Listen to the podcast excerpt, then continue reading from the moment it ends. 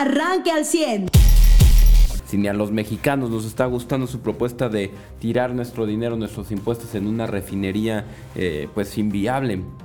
Además, creo que pues el presidente hoy también amanece, eh, Carlos, con estos pronunciamientos, eh, por ejemplo, del ministro de Suprema Corte de Justicia, José Ramón Cosío, que está diciendo, a ver, este decreto del presidente de querer hacer de prioridad nacional o de seguridad nacional sus obras está por encima de la ley, es evidentemente inconstitucional, ¿no? El eh, Juan José Garzonofre quien es el investigador de ciencias jurídicas de la Autónoma de México, de la, UNAM, está diciendo, a ver, no puedes tener un decreto que esté por encima de las leyes que, van eh, o que rigen la obra pública. Y aquí evidentemente pues no te puedes saltar las leyes ambientales, las leyes de, de, licitaciones, las leyes de contratos, todas las leyes como por decir, no, esto es seguridad nacional porque yo así creo.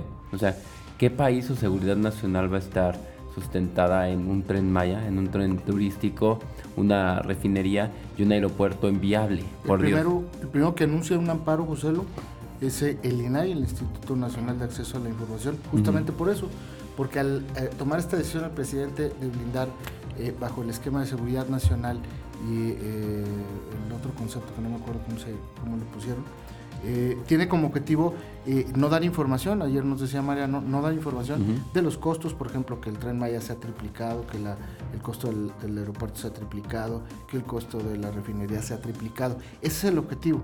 Y el INAI es el primero que reacciona. Lo que me sorprende es que no hay una sola declaración ni de Marco Cortés del PAN, ni de eh, Alito, este, Alejandro Moreno, del PRI, a esta determinación del presidente. O sea, no, declararon nada. No, hay oposición política en este país. Antes salió un expresidente del PAN a hablar, Marcelo Torres.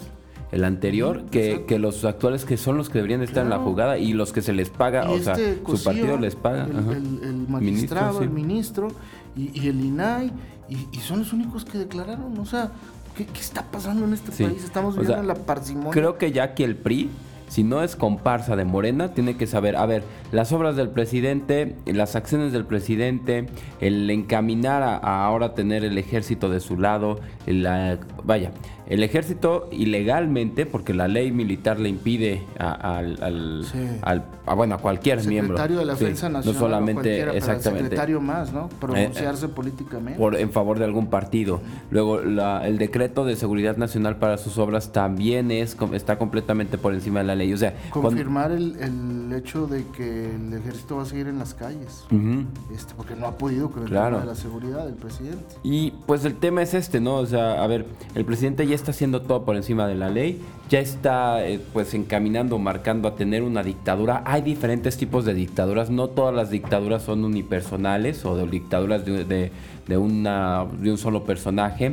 Hay dictaduras, México ya experimentó una dictadura democrática de un solo partido, es decir, cuando solo uno llegaba al poder federal. Hay dictaduras donde fingen eh, pues la democracia, hay dictaduras donde eh, pues la alternancia no se da, sí hay dictaduras donde se queda uno hasta que se muere y luego entra el otro, como hemos visto en, Sudamérica o en países africanos.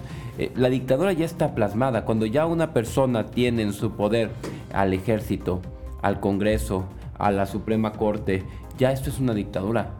El tema es de qué tipo, se, en, la práctica, cómo se va a ejercer la dictadura. Pero ya el poder concentrado en una sola persona, no hay otra manera de llamarle. Quien no lo quiera llamar así, llámese Alito Moreno, llámese Marco Cortés, llámese Rubencito, llámese cualquier gobernante, cualquier persona que no vea que esto ya es una dictadura. El poder concentrado en una persona es una dictadura. Si no, váyanse a los libros de nuevo y váyanse a estudiar un rato más pero cualquier político que no lo ve esto como una dictadura y cualquier ciudadano que no lo ve esto como una dictadura. Aquí lo que nos falta descubrir a los mexicanos es cómo se va a ejercer la dictadura, pero ya está armada. Muy bien, pues es parte de lo que sucedió el día de ayer. Vamos a ver qué dice, insisto, el presidente. Ayer el presidente de la mañanera justificó esta, este blindaje de sus obras diciendo que lo que quería era evitar la burocracia, eh, reconociendo no se le ha llamado al presidente. sabemos que no es la razón, pero él quiso dar una explicación así, pues para ver si algún tonto se lo creía, ¿no? Nadie se lo creyó en este país. Le está llamando burocracia a las reglas. le está llamando burocracia a las garantías de las leyes. Sí. Buenos días, Mariano. Buenos días, y le está llamando burocracia precisamente porque él, digo, de lo más drástico de la propuesta que puso antes fue que así dice, tienen cinco días para asignar las licitaciones que están pendientes o sea, para aprobarlas, los que ya, a los que ya presentaron proyectos para que se asigne la licitación, se tienen cinco días para aprobarlas y si no, se dará por hecho como afirmativo. O sea, como, o sea, se supone que el Congreso tendría que eh, aprobar precisamente este tipo de cosas, ¿no? Solo el presidente se está brincando hasta el Congreso. O sea, ya ni siquiera es detento el poder de, legislativo también, y detento el poder judicial también, y detento el poder ejecutivo también, sino es, además, suponiendo que no pudiera yo detentar el poder legislativo, es decir, suponiendo que con la mayoría no hicieran lo que quieran, como ya han hecho todo este tiempo y con el presupuesto se queda reflejado, por si, por si las dudas, el presidente dijo, y con este decreto aparte me los brinco en cinco días. Así de fácil, o sea, y pues por eso como señalaba José, no puedes tener una ley que haga eso, o sea, no puedes tener una ley que va así contra la Constitución. Es, un decreto por encima de toda ley. Pues, es, un, es, un, absurdo. Pero pues en una tiranía, ya, este, ya no digamos en un régimen autoritario, en una tiranía así tal cual, o sea, donde además la intención es concentrar el poder y ejercerlo, pues eso es totalmente posible. Y es por eso que se ve así la actitud del presidente López Obrador. Y es por eso que, pues sí, aunque pareciera que se dan algunas situaciones que lo controlan por en, el exterior desde, otras, desde otros países o lo obligan a tomar ciertas decisiones, pues bueno, no es suficiente como para salvarnos a nosotros de la consecuencia de esas decisiones de, ese régimen tiránico que se está ejerciendo. O sea, no crean que nos va a venir a salvar Estados Unidos, es el resumen, ¿no? O sea, no crean que porque se pueda cancelar una reforma energética debido a que afecte intereses de Estados Unidos, pues no crean que ya por eso se va a quitar un gobierno este, que pudiera hacer pedazos al país, pues no. ¿Por qué lo harían? Ya ha pasado con Cuba.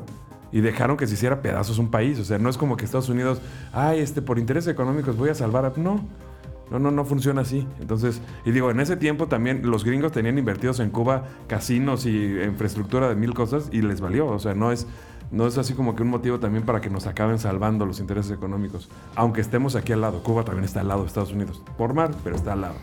Entonces, sí es preocupante que se tomen estas decisiones porque nos va a venir a afectar en niveles donde después ya no va a haber garantías de nada. Y hay países, ojo, y esto lo digo para, para digo aquí, es común que usted, no sé, que muchos ciudadanos, independientemente de, la, clase social y situación económica, pues, por, por, herencia, por tradición y por muchas cosas, es frecuente que alguien, pues sí, yo vivo aquí en Saltillo, pues la verdad es que sí tengo una casita aquí en Arteaga, un terrenito por acá. Eso es muy común. Bueno, en los regímenes totalitarios de los cuales emana el presidente López Obrador, tener más de una propiedad es, es este es como, pues, em, eh, no sé cómo le llaman, neoliberal y, conservador y este, no abona la distribución de la riqueza y es acaparamiento y entonces lo que hacen es le quitan las propiedades a la gente y se las dan al ejército y a los, a, otros funcionarios del ejército. Y con eso obviamente se mantienen respaldados para que el día que la sociedad quiera tronar y eh, levantarse en su contra, pues bueno, llegue el ejército y los aplaca con una mano en la cintura y otra en la bacana. Muy bien, pues eh, eh, vamos a ver qué es lo que sucede, qué dice el presidente. Eh, en más información nacional, el día de ayer se aprueba el nombramiento de la nueva magistrada de la Suprema Corte de Justicia de la Nación. Es finalmente una mujer la que prácticamente pues estaba cantada, ¿no? Esta que había sido Ah, sí. Eh, de la Comisión de, Loreto Ortiz. Loreto Ortiz. Sí, sí era, pues, o sea, eran, tres opciones, de las cuales una era un señor muy grande que evidentemente no iba a ser, que, pero, y era otra la cual proponía la oposición y una la que proponía el presidente, y pues era, era claro que iba a ser. 15 añitos de chama nada más. Sí. Esa es la duración del, del puesto, ¿no? Eh, creo que tuvo 90, votos a favor, una cosa así. O sea, fue así como. Creo que fue unánime. Sí, o sea, ni, siquiera batalló. Sí, pues digo, digo, sí hubo votos en contra, sí, pero. O sea no presentaron nada. Creo que eh, dos, ¿no? Algo así. Algo así. Y este, digo, por eso digo que no hay oposición en este país. 440 muertos lleva David Monreal, el hermano de eh, el, eh, Monreal. Este David Monreal es el, el, nuevo gobernador de Zacatecas y nada más en su, en su mandato van 440 muertos. ayer, le aparecieron 8 y, no, o sea, no solo es de que, ay, encontraron de no colgados, o sea, exhibidos, pues. Un mensaje. Sí, sí, sí. realmente un mensaje. Y su respuesta fue muy 4T. Ujú, exactamente. Ese, eso están ajustando entre bandas criminales. O, o sea, y ya por eso está bien, ¿no? Ya da igual que O si, sea- si te matan en un ajuste de bandas no hay problema. Sí, vivimos en un país en el que el gobierno deja que la gente se mate a diestra y siniestra. Por lo menos en Zacatecas así pasa. Eh, eh, teóricamente, entre hoy y mañana, el presidente acudiría a Zacatecas a presentar una estrategia de seguridad. ¿Cómo? No sé cuál tampoco, porque ni una le ha funcionado al presidente. Hoy Guanajuato sigue eh, siendo un, estado peligroso. Baja California sigue siendo un estado peligroso. Es decir, no ha podido el presidente, pues no, no entiendo si va a poder con Zacatecas, ¿no? Pero lleva nomás 440 muertos. Es decir, no ha cambiado nada en el tema de la seguridad para Zacatecas. Y a nivel eh, local, el día de ayer el gobernador y el alcalde eh, entregaron eh, la Academia de Policía, que está preparada para seguir creciendo. Por lo pronto, pues ahí van pian pianito. Sí se entregó. En la administración pasada eh, había un inmueble que el primer día que lo fue a ver el alcalde Manolo Jiménez estaba en pésimas condiciones, ¿no? No, sí. el- bueno, cuando, donde estaban en la torre. Sí, Sí, yo no, no, no, hemos- ¿Te acuerdas que hemos- estabas con este recorrido que hemos con Federico, no? Que, y caray, era una cosa, hubo lugares a los que no podíamos entrar por el hedor. O sea, era como baños sin agua, oliendo excremento, orina, y eso era parte de los dormitorios de los policías. Era una cosa horrible. Este, vaya, no es la dignidad que le das a un policía. por eso es. me Y refiero. además era rentado, ¿no? Sí. Sí, o sea, sobre, sobre todo pensando, de, a, a ese hombre le vas a exigir que exponga su vida, que se ponga en riesgo, que neta, o sea, lo, lo tratas así, luego le pides que haga, que se sacrifique por la ciudad, pues es como, mm, pues no, ¿verdad? Pero por fin hay eh, nueva academia de policía ya propia, creo que en instalaciones propias, y eso va a permitir que vaya creciendo poco a poco, porque para eso fue diseñada, para que crezca poco a poco, Mariano. Sí, va, de hecho la estructura ya está diseñada y pensada así para, para ese crecimiento. Hay como que un plano arquitectónico que te dice, a ver, cuando necesites eh, ad- ad- ad- añadir ¿no? Este, nuevas áreas, nuevos pisos, por aquí se abre ¿no? una escalera, por aquí se hace esto, o sea, como que ya todo viene en el plan. No- obviamente no se hace ahorita, pues porque si no vas a tener el recurso ahorita, ¿para qué dejas algo que no se puede utilizar? El punto es de tener algo que se pueda utilizar, que funcione, que sea, que sea efectivo para la actual administración y para el arranque de la que sigue y que las consideraciones o las necesidades como se vayan resolviendo, sobre todo presupuestalmente, pues lo vayan adecuando. Pero este lugar pues ya va a ser como que el, el centro de capacitación de las corporaciones del sureste, tanto protección civil, bomberos y policía van a estar prácticamente todos juntos unos con otros, lo que también pues da una mejor certeza de, de participación y de... Y de Incluso de capacitación, ¿no? Sí, sí, sí, pero y además, ¿cómo te voy a decir? De coordinación. Sí. O sea, sí está bien, si, o sea, si finalmente los reportes, y sobre todo los, los que son comunes en esta ciudad, son en los que se puede implicar que el- la policía pueda participar, como lo hemos visto, en cuestiones de inundaciones, en cuestiones de lluvias, así que pues podrías decir, eso es de protección civil, ¿no? A ver, pues si ya participan así, pues está bien que se, que se formen, capaciten y eduquen. O sea, que también las de protección civil de repente puedan detectar cuestiones de seguridad y sepan cómo reportarlo y cómo, o sea, Sí, todo eso. un manejo de crisis eh, en una situación de riesgo. Así un, es. un bombero también esté preparado para Sí. calmar a la gente. Imagínate que cosas, ¿no? va- sale corriendo una persona, un- una niña en la calle, ayuda por favor, y la, no es una patrulla, es de protección civil. Y que sepa qué hacer, pues claro que es, o sea, evidentemente eso va a este, dar mejores garantías a la ciudadanía. Entonces que todos estén juntos en un lugar, eh, o bueno, no, no, no estén en el mismito lugar, pero está uno junto al otro y que la, sea, así como se da la coordinación en el trabajo, se pueda dar la coordinación en la formación, pues yo creo que sí puede tener muchos beneficios para la ciudad. Sin duda alguna. Eh, también a nivel eh, local, bueno, el gobernador adelantó que de aquí al 30 de noviembre pues, se hará pura entrega de obras, ¿no? En todo Sí. el estado. De las que, y, y lo, y lo dijo, a ver, dijo, no es, una, no es forzado, es lo que se ha dado. Es, este, digamos que el calendario como van, pero sí vamos a tener varias obras que se empiezan a entregar, entregar o terminar en estos días. Incluso algunos parques y algunas otras inversiones, por ejemplo en La Laguna y otras también aquí en, eh, en la capital. Algunas sí estarán más desde fin de año. No sé si alcancen a entregar, o sea, a lo mejor lo alcancen como a entregar como apertura, aunque no esté concluido el, el bulevar de, de los Valdés. No, es los Rodríguez, ¿no? Allá. Sí, es los Rodríguez. Los Rodríguez. Esta ampliación que va hacia el seminario, eh, que, eh, hasta el cruce con los pastores, pero bueno, pues digo, el proyecto es hasta, está puesto hasta el Flores Tapia, hasta el libramiento. Entonces a lo mejor pues, eso sí va, va a tomar más tiempo, pero se puede arrancar este tramo que, que era el más complicado porque era en el que había que hacer adecuaciones y, las indemnizaciones a los dueños de terrenos, etcétera, en fin. Pero pues, yo creo que sí van a alcanzar a hacerse varias de estas inauguraciones y es en lo que se van a estar ocupando las autoridades en estos días. Y también el alcalde que ya él, una semana después de la del informe de- del gobernador, entrega el, el propio, ¿no? Que además es un último informe en su caso, es un cierre de administración, Ya es vimos. un cambio de administración también. Ya empiezan a ver los espectaculares y la publicidad que la ley te marca que puedes hacer, ¿no? Así es. 15 días antes y 15 días después, que es Coahuila es y seguirá siendo fuerte. Ujú. Fíjate, en este tema de seguridad, yo veía ayer los números de inversión que tenemos en, en seguridad de este año, de que no hubo nada de federación en materia de seguridad.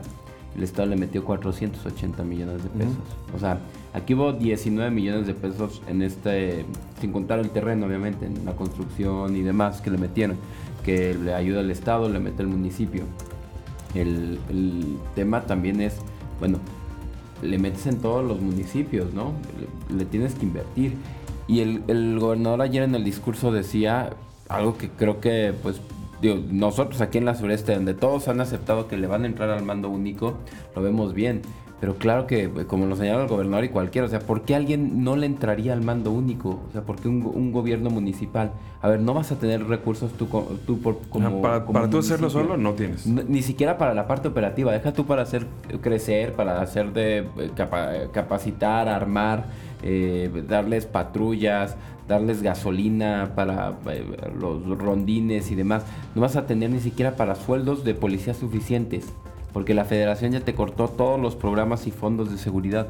¿Por qué no le querría dejar a alguien el, el entrar a que el Estado le ayude? ¿Para que más fácil entre el criminal o para qué será?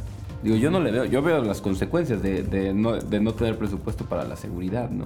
Y sí es preocupante porque en las siguientes administraciones ya hay algunos municipios como el de Morena de Tania Flores que dicen, no, yo no le voy a entrar. La Guardia Nacional me va a cuidar. La Guardia Nacional te cobra eh, por los policías que estén aquí, o bueno, por los elementos, y por, el, por donde los tengas hospedados o destacamentados, y la alimentación y demás. El combustible además. y de todo, Eh, exacto. Parece que la continuidad va a con- eh, seguir en Saltillo en ese tema de seguridad.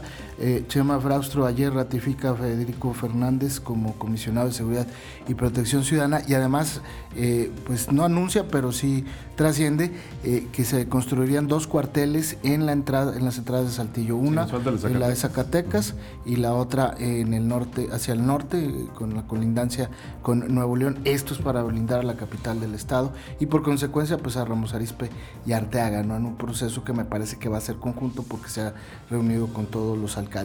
Hoy inicia la vacunación también a nivel local eh, para eh, segunda dosis de Pfizer a eh, menores de edad con comorbilidades, ellos que se vacunaron del 18 al 22 de octubre. La vacunación empieza el día de hoy, miércoles, jueves, mañana jueves y el viernes, pasado mañana viernes, los tres días en el Hospital del Niño exclusivamente. Hoy miércoles con eh, las letras cuyo apellido empiecen con la A a la F, eh, la G a la Q el jueves y el viernes la R a la Z. Hoy continúa la vacunación para el segmento de rezagados de 18, mayores de 18 años con AstraZeneca, pero allá en Ciudad Universitaria de Arteaga. Hoy termina ahí ese módulo, ese, esta etapa, y mañana se reactivará, pero en Canacintra solamente. Así el- los temas a nivel eh, local. Y en los deportes, pues hoy hay fútbol, ¿no? ¿Al- ¿Algún tema antes de los deportes? No, pues yo creo que el tema de seguridad, el tema nacional ya están agotados, ¿no? Sí. Eh, hoy va el secretario de gobierno a entregar Ah, el, sí, el el- el informe, pero pues sí es un tema Ahorita que, a las nueve, ¿no? Sí, que platicamos también más a detalle mañana y lo que nos señala el secretario de gobierno, Fernando de las Fuentes, ¿no? Pero sí creo que ya es el tema del deporte es hoy y mañana, ¿no? Estará todo lo que da. Pues sí, porque hoy el América visita a los Pumas ahí en Ciudad Universitaria y el Atlas visita a los Rayados en Monterrey en el Gigante de Acero. Eh, ya ayer adelantamos nosotros nuestro pronóstico, pero el mejor pronóstico lo tiene usted y pues eh, vamos a ver cómo se comportan eh, en estos dos primeros juegos. Me parece que dos, por lo menos dos de los equipos que pudieran ser protagonistas y que lo han sido a lo largo del campeonato. Eh, son las 7 de la mañana con 31 minutos. Ayer operaron a Carmelita Salinas, le hicieron una traqueotomía y una gastrototomía. Eh, eh, Eso es para poderle dar comida Exacto. y que respire, ¿no? Exactamente, Eh, porque ya aparentemente no lo podría hacer por sí sola. Y eh, pues la buena noticia es que eh, eh, las dos intervenciones tuvieron éxito. La mala noticia es que si necesita esto, pues, Pues claro. quiere decir que no, no, el, el pronóstico no es nada bueno. Sí. Oye. Justo ayer me, me decía Ángela que me decía, oye, ya viste que en Estados Unidos acaban de aprobar que, que precisamente que personas que puedan, o sea, que necesiten así una traqueotomía para recibir alimentos, puedan elegir no usarla y morir, o sea. Eso es prácticamente como, o sea, que los asistan para que, pues, o sea, que van a morir de inanición prácticamente, pero los asisten para que no, no sufran tanto y demás. Pues es prácticamente como eutanasia. Le bueno, es que hay cosas en las que es diferente. Hay gente que tiene un cáncer de esófago o, un, o otro tipo que, a ver, finalmente, si, o sea, si ya no quieren, o sea, van a morir de todos modos, ¿no? Entonces, si finalmente ellos dicen, sabes que los últimos días de mi vida no los quiero pasar con un tubo aquí, sino pues quiero comer como pueda y si no puedo comer, pues ya ni modo, pues también es una decisión voluntaria de cómo morir. Pero es cuando, es- o sea, aplica para gente que, pues que ya finalmente está desahuciada, ¿no? Y es, entonces, pues, yo también me pregunto así en casos como este, a ver, ¿qué tanto esta traqueotomía, este no sé qué, pues claro, o sea, el, o sea, digo, y no, estoy, y no lo estoy juzgando de tiranos ni de, ni de nada, pero pues al único que benefició es realmente al que cobró el seguro o que, al que haya cobrado la cirugía, pues, o sea, de ahí en fuera no es este no significa que esto mejore las condiciones de salud de Carmen Salinas ni mucho menos, nada más es postergar la situación en la que ya está. Exacto. Entonces, Y que clínica y médicamente, pues es una obligación de quienes la atienden, ¿no? Eh, bien, pues que con Ah, eso. bueno, y también mandó un boletín la diócesis, no lo alcancé a ver Ah, sí, ayer. del obispo Operaron de al obispo de la rodilla nada más. Sí, no es una Sí, operación. pues siempre para de urgencia. prótesis, o sea, que Sí, pero no es de urgencia, Ajá, que ponga en riesgo su vida, ¿no? No sé si él ya tenía la prótesis y nada más la operaron. Digo, eso fue ayer, que salió muy bien y todo. Va a estar en el. Sí. Pues los primeros 24 horas. Ajá. Iba a ser de, de nada de movimiento, entonces se quedaba ya en Monterrey. Y que para el jueves, probablemente mañana ya regresaba aquí a, a su diócesis, ¿no? A seguir la convalecencia. Exacto, ¿por qué en Monterrey? Porque hay mejores doctores, claro que sí, y porque ahí se atiende, pues él es de allá y si tiene sus doctores a 40 minutos, Claro. pues va a ir con sus doctores de toda la vida. ¿No? Así es. Muy bien. Eh, pues con eso nos vamos. Usted ya está informado. Pero puedes seguir recibiendo los acontecimientos más importantes en nuestras redes sociales. Nuestras páginas de Facebook son Carlos Caldito Aguilar, José Lo de Velasco y Mariano de Velasco. Al 100.